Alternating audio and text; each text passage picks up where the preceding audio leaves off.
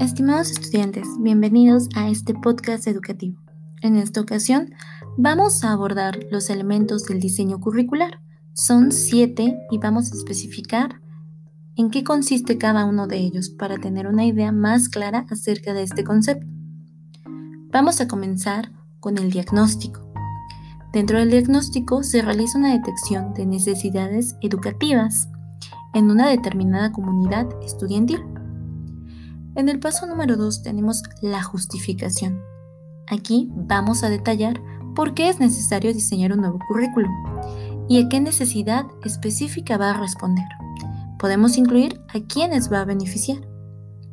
En el paso número 3 tenemos los fundamentos curriculares. Aquí vamos a trabajar los conocimientos, aquellos que darán sustento al currículum.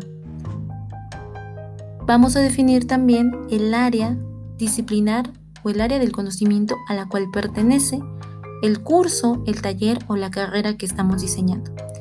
Se incluyen las bases pedagógicas que se van a implementar.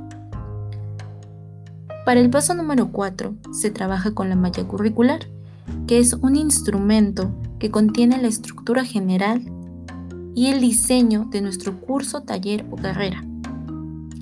Esta malla curricular debe ser tejida por un grupo de personas expertas en el tema y tiene que tener una transversalidad, es decir, que se teje de manera horizontal como vertical.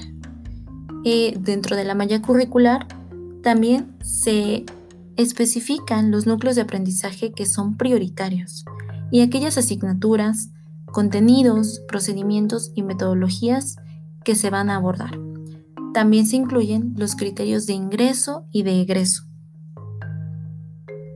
Para nuestro paso número 5 tenemos la propuesta operativa. Esta aborda algunos elementos de logística, debido a que es la puesta en marcha del proyecto, y se define cuándo y de qué manera se van a entregar los productos. Para el paso número 6 tenemos el programa de estudios, el cual estará dividido en unidades de aprendizaje y es el resultado final de nuestro diseño curricular. Finalmente, tenemos la evaluación curricular, la cual es fundamental, ya que aquí se va a determinar si se lograron los objetivos que se establecieron al inicio del diseño, si funcionó o no.